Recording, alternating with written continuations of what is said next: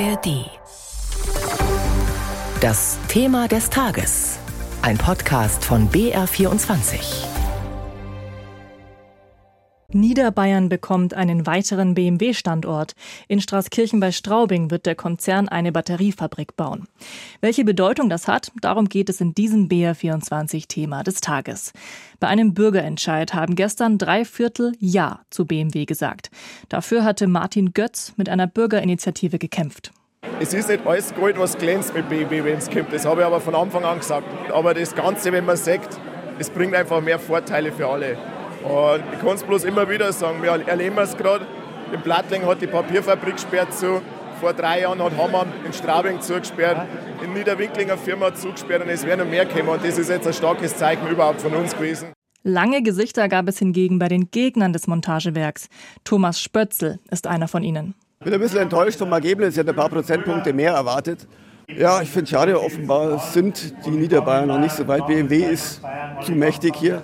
Für die Batteriefabrik werden mehr als 100 Hektar Ackerboden geopfert, der in dieser Region dem Gäuboden als ganz besonders fruchtbar gilt. Spatenstich in Straßkirchen ist kommendes Frühjahr. 2026 will BMW die ersten Batterien für Elektroautos bauen. Zunächst sollen 1600 Menschen dort beschäftigt werden. Knapp drei Viertel von ihnen werden allerdings vorher an anderen Standorten des Konzerns gearbeitet haben. Dass ein deutsches Unternehmen einen großen Industriestandort mitten in Deutschland hochzieht, das ist selten geworden. Mein Kollege Carsten Kühntop hat darüber mit Gabriel Wirth aus der BR Wirtschaftsredaktion gesprochen. Der ist unser Experte für die Automobilindustrie. Was bedeutet der Bürgerentscheid für die Region wirtschaftlich? Dass es zumindest mal weitergeht mit BMW in Bayern, in dieser Region, kurz gesagt. Weil wenn man jetzt davon ausgeht, dass die Zukunft der Autoindustrie in der Elektromobilität liegt, dann liegt es auch auf der Hand, weil die meisten Autowerke, die modernen Autowerke mit Elektroautofertigung, haben nun mal ein Batteriewerk in der Nähe, weil die Akkus sind eben sehr schwer und sie machen einen großen Bestandteil der Elektroautos aus. Und allein schon um die Transportkosten hier zu reduzieren, baut man eben hier Akkuwerke in der Nähe des Standorts. Das hat man schon gesehen bei Spartanburg von BMW, einer der größeren Standorte.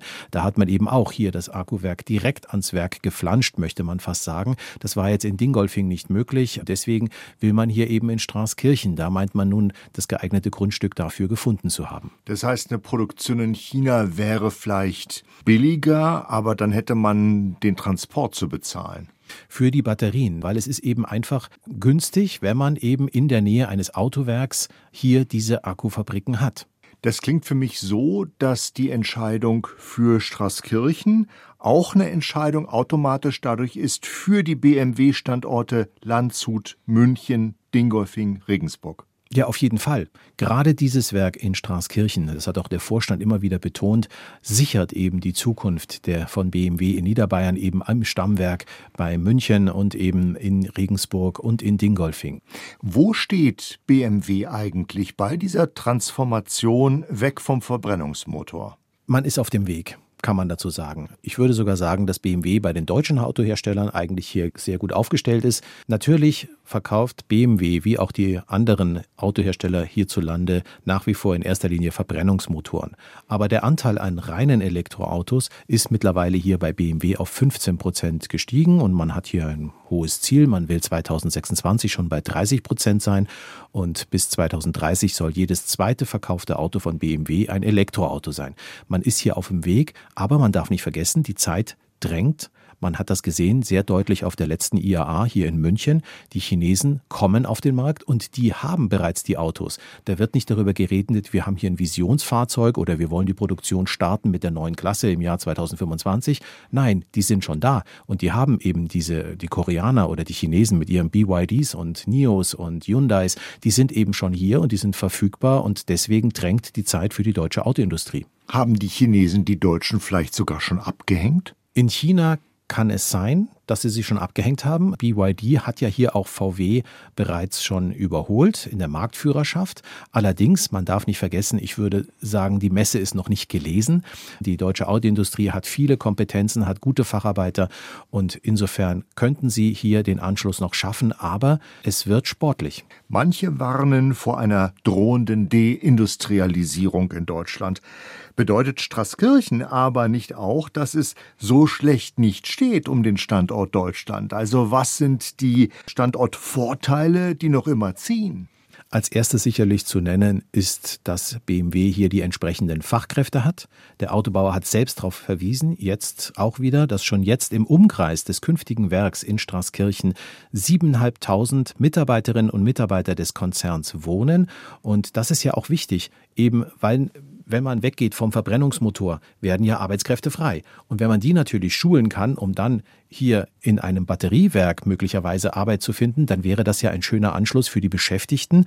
Wobei natürlich man sagen muss, im ersten Bauabschnitt werden bei BMW jetzt mal 1600 Beschäftigte in Straßkirchen gebraucht. Aber eben, man hat diese Fachkräfte vor Ort. Und was sind die Standortnachteile? Wir hören immer zunehmend eine höhere Kritik an den hohen Energiekosten.